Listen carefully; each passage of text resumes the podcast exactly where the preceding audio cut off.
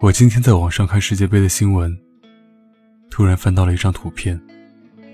一个已经有了点白发的中年人，拿着一个横幅，固执地举着，上面写着：“国足，我今生能看到世界杯吗？”二零零一年十月七号，中国足球在韩日世界杯上第一次出现。那一年的国庆假期，听到的都是人们的欢呼。和窗外的鞭炮声，大街上到处都是人们拉起的横幅。我们出现了。二零零二年的那个下午，大家都还住在合租房里。一条通畅的走廊，楼下是小卖部。那里一台大头电视机里，正放着一场足球赛。那正好是中国队与哥斯达黎加的首场世界杯赛。看台上是那些脸上贴满红旗的球迷。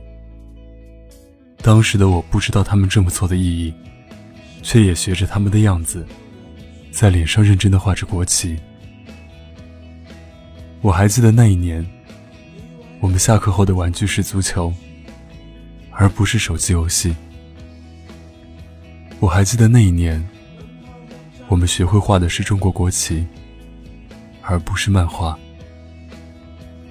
我还记得那一年，我们电视里放的是罗纳尔多、贝克汉姆，而不是明星拿着话筒假唱。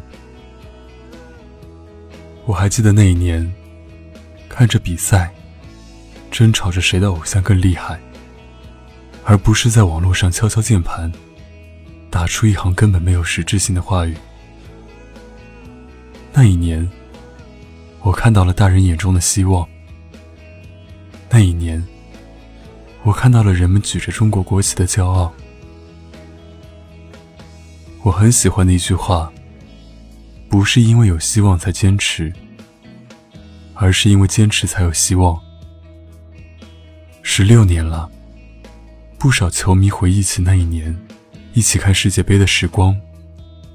我看到几个老大爷们坐在一起，笑着说：“我记得那一年我才上高中。”另一个也附和着说：“是啊，那一年我第一次看足球，还是他陪我一起看的。”他们嬉笑打闹着，才发现回不去的不只是那一年的世界杯，还有走散的你和已经逝去的青春。